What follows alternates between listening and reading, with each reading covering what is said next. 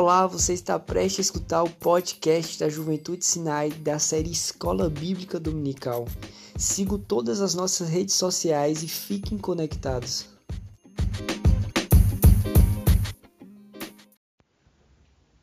Olá pessoal, aqui quem fala é Fabrício e hoje eu serei o seu professor na Escola Bíblica Dominical. Dando continuidade ao estudo do Evangelho de João, eu peço para que você abra a palavra no Evangelho de João, no capítulo 10, e acompanhe comigo a leitura do texto que eu vou dar início a partir do versículo 1, que diz assim: Em verdade, em verdade vos digo: o que não entra pela porta no aprisco das ovelhas, mas o que sobe por outra parte, esse é ladrão e salteador. Aquele, porém, que entra pela porta, esse é o pastor das ovelhas. Para este, porteiro abre, as ovelhas ouvem a sua voz, ele chama pelo nome as suas próprias ovelhas e as conduz para fora. Depois de fazer sair todas as que lhe pertencem, vai adiante delas, e elas o seguem porque lhe reconhecem a voz.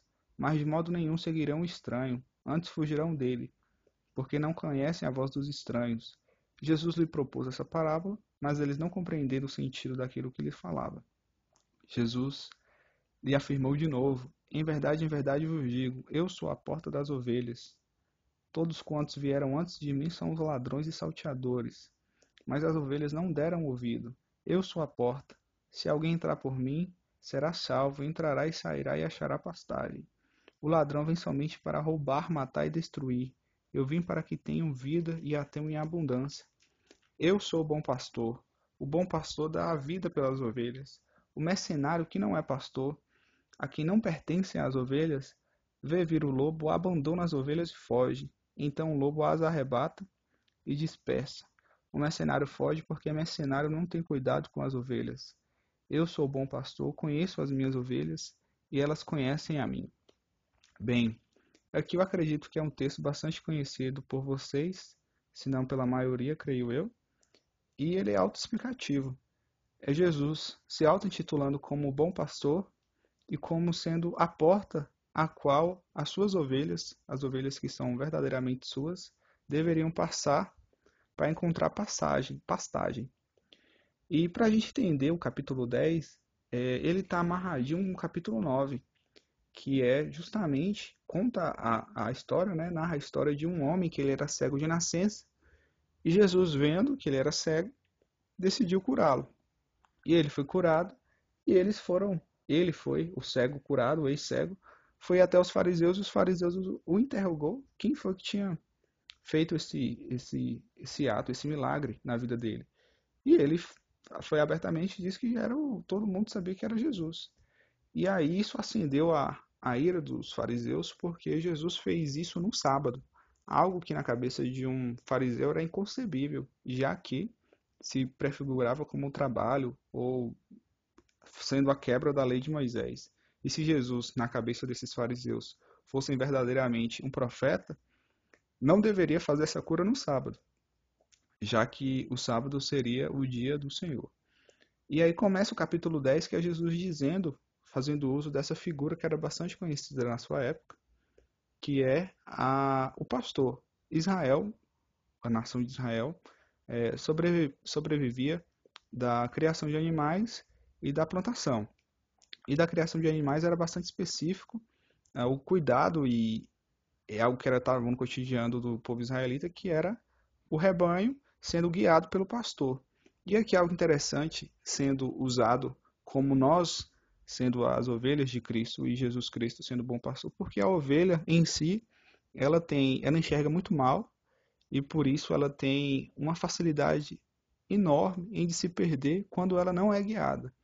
E Jesus aqui, ele conta uma parábola dizendo que ah, aqui só um ponto, para a gente entender de fato o porquê que Jesus diz essa parábola do ladrão e do salteador, é porque na época existia um curral grande em que os pastores, principalmente na época do inverno, na hora quando é chegada a noite, eles juntavam todas as, as ovelhas, tanto as suas quanto de outros pastores, em um curral só. E aí, com cuidado, por conta de ursos ou lobos que poderiam vir e atacar por conta também das intempéries, né, do, da abundância climática abrupta naquela época e também por causa dos ladrões. E aí juntava todas as ovelhas em um lugar só, em um grande curral, um aprisco. E aí quando era no dia de manhã, cada pastor, aí tinha a figura do porteiro, o porteiro abria a porta e o pastor emitia um som específico, um jeito especial de chamar suas próprias ovelhas. E as ovelhas que são desse pastor, do primeiro, saía enfileiradinha do curral e as outras ficavam lá quietas, já que elas não reconheciam a voz ah, desse pastor, já que era estranho. E aí vinha o segundo pastor, tinha um jeito específico também de chamar suas ovelhas, e as suas verdadeiras ovelhas todas saíam e as que não eram suas continuavam lá. E aí Jesus também conta mais adiante a figura de um mercenário. O que é um mercenário? Aqui não é um termo exatamente pejorativo de alguém que é, só pensa no dinheiro, mas era alguém que era contratado quando o rebanho era muito grande para cuidar dessas ovelhas durante a noite. Como eu disse, por conta de um urso, por conta de um ataque de um animal, de um ladrão e, por, e, e etc. E o que que o mercenário fazia? Ele era contratado para cuidar, só que o texto diz no versículo 12 que quando esse mercenário, esse homem que era contratado para cuidar das ovelhas, via a ameaça de um animal feroz, ele não resistia, ele não lutava, muito pelo contrário, ele simplesmente fugia, porque ele não tem um amor pelas ovelhas, ele não é o verdadeiro pastor, por assim dizer, porque se fosse o verdadeiro pastor, aquele que tem um cuidado com as suas ovelhas, ele daria, poderia ser capaz de dar a sua própria vida uh, em prol da proteção da vida das suas ovelhas. E é isso que Jesus vai dizer que ele é, o verdadeiro pastor, o bom pastor.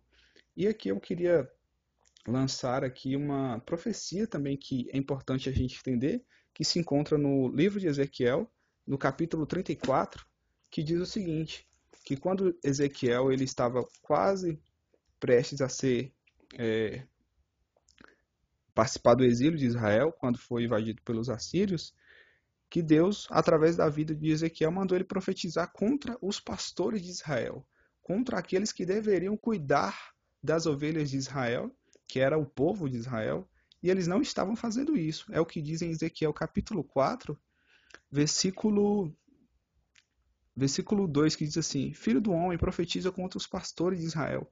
Profetiza e diz-lhes: Assim diz o Senhor Deus: Ai dos pastores de Israel, que se apacentavam a si mesmos. Não apacentarão os pastores as ovelhas? Comeis a gordura, vestivos da lã, degolai-vos o cevado, mas não apacentai as ovelhas. Vou pular aqui para o versículo 11, que diz assim: Porque assim diz o Senhor Deus: Eis que eu mesmo procurarei as minhas ovelhas e as buscarei, como o pastor busca o seu rebanho no dia que encontra as ovelhas dispersas, assim buscarei as minhas ovelhas, liv livrá-las de todos os lugares para onde foram espalhadas. E aqui eu vou pular para o versículo 23 que diz: Suscitarei para elas um só pastor, e eles apacentará, o meu servo Davi é que apacentará, e ele servirá de pastor. Então aqui na verdade é uma profecia. Jesus, o, o Deus, Deus no Antigo Testamento estava usando a pessoa do profeta Ezequiel para dizer, ó, já que vocês não estão cuidando das minhas ovelhas, eu mesmo vou cuidar delas. E mais, eu vou levantar um único pastor, um pastor que ele vai ser o bom pastor, que vai cuidar das ovelhas ao ponto de dar a vida por elas. E isso não é nada mais, nada menos que é uma profecia messiânica a respeito de alguém que seria o enviado de Deus, aquele que ia cuidar verdadeiramente do povo de Deus, que era o bom pastor. E aí chega o capítulo 10, Jesus contando uma parábola que os parábola que os versados da lei não entendi, não entenderam muito assim o que ele quis dizer, mas mais para frente, Jesus se auto-intitulando como o bom pastor, ele já deixa entender que isso que vai levantar também a ira ao ponto dos dos doutores da, da lei na época pegarem pedra para apedrejar Jesus, porque ele se colocando como bom pastor, eles entenderam, peraí, você está se fazendo igual a Deus, que é a declaração que Jesus faz no versículo 18. 18 não, no versículo 30, melhor dizendo. Ele diz, eu, eu e o Pai somos um. E aí, ele, quando ele diz isso, os judeus ficaram é, enfurecidos e Jesus ele afirma aqui categoricamente que se não for através dele, se não for por meio do cuidado dele, ninguém encontra a salvação. E é esse versículo tão famoso que às vezes a gente atribui dizendo que é o diabo, que na verdade ele tipifica o diabo, mas originalmente não é dele que está falando, que é o versículo 10, que diz assim: Um ladrão vem somente para roubar, matar e destruir. Eu vim para que tenham vida e a tenham em abundância. Jesus aqui está fazendo um contraste. Quem é um ladrão? Era aqueles que pularam os muros, né? Que pularam, que não entra pela porta. E quem é esses esses indivíduos que não entram pela porta são os falsos mestres, esses que ouvem a mensagem, que deveriam se curvar e, se, e cuidar do rebanho de Deus. Não fazendo isso, eles se locupletavam das ovelhas, eles tem até uma passagem que diz que os mestres da lei que não tinham o zelo que eles diziam que deveria haver, eles eram capazes de entrar numa casa de uma viúva, de uma mulher que era desamparada, fazer longas orações e através dessas longas orações eles tinham um pretexto de cobrar depois, ou seja, eles estavam usando da religião como pretexto para enriquecer. E aí é justamente o que já existia na época de Ezequiel. Alguém que não cuidava das ovelhas, mas muito pelo contrário, só usava as ovelhas. E isso levantou a ira de Deus, tanto no Antigo Testamento e agora ele enviou o verdadeiro pastor dela. E Jesus diz algo interessante que nesse rebanho que existe é, único, nesse aprisco único, as suas verdadeiras ovelhas ouvem a sua voz. Então, uh, os fariseus não eram as ovelhas de Cristo, porque Jesus até diz: se vocês fossem de fato filhos de Abraão, como vocês dizem que são, vocês deveriam ouvir aquilo que eu digo e também se darem convencidos por, pelos sinais que eu faço, que são curas, milagres, multiplicações de peixes. E até no capítulo anterior, no 8, Jesus diz quem é o verdadeiro pai deles, que é o diabo. Então ele diz: Vocês não podem me ouvir, vocês têm um coração duro, porque vocês não são as minhas ovelhas, muito pelo contrário, vocês têm por pai o diabo. Então eu que tenho as minhas ovelhas que meu pai me deu, eu as amo, elas ouvem a minha própria voz e eu cuido delas. E eu cuido delas ao ponto de poder entregar a minha vida em prol da salvação da vida delas, que é isso que ele vai fazer, né? Ele vai ser preso e vai ser morto. E ele diz que esse é o seu verdadeiro pastor, aquele que ama as ovelhas, o pastor, o bom pastor, ele é capaz de entregar a sua própria vida para salvar as ovelhas e não o mercenário, né? Que quando via alguma ameaça, dava no pé e fugia.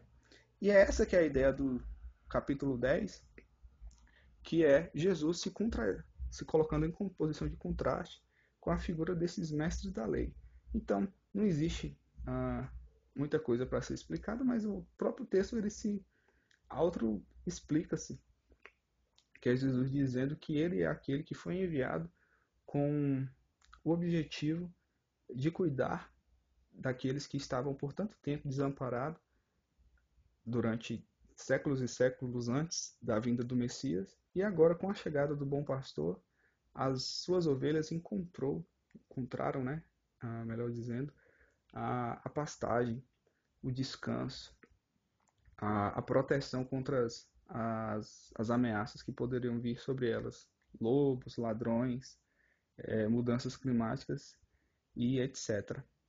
É, esse foi o podcast do dia de hoje. Espero que tenha ficado claro. E que Deus abençoe cada um de vocês, que a gente possa sempre lembrar que Jesus, sendo o verdadeiro pastor, ele foi, ele é o verdadeiro pastor, ele deu a vida por nós e que nós não estamos, assim, por assim dizer, desamparados. Existe alguém que cuida de nós ah, com um amor tão extraordinário que ele foi capaz de renunciar à sua glória para se tornar um homem, né? E entregar sua própria vida para que nós pudéssemos obter a salvação através do seu sacrifício. É, é isso, espero que Deus abençoe cada um de vocês e até uma próxima.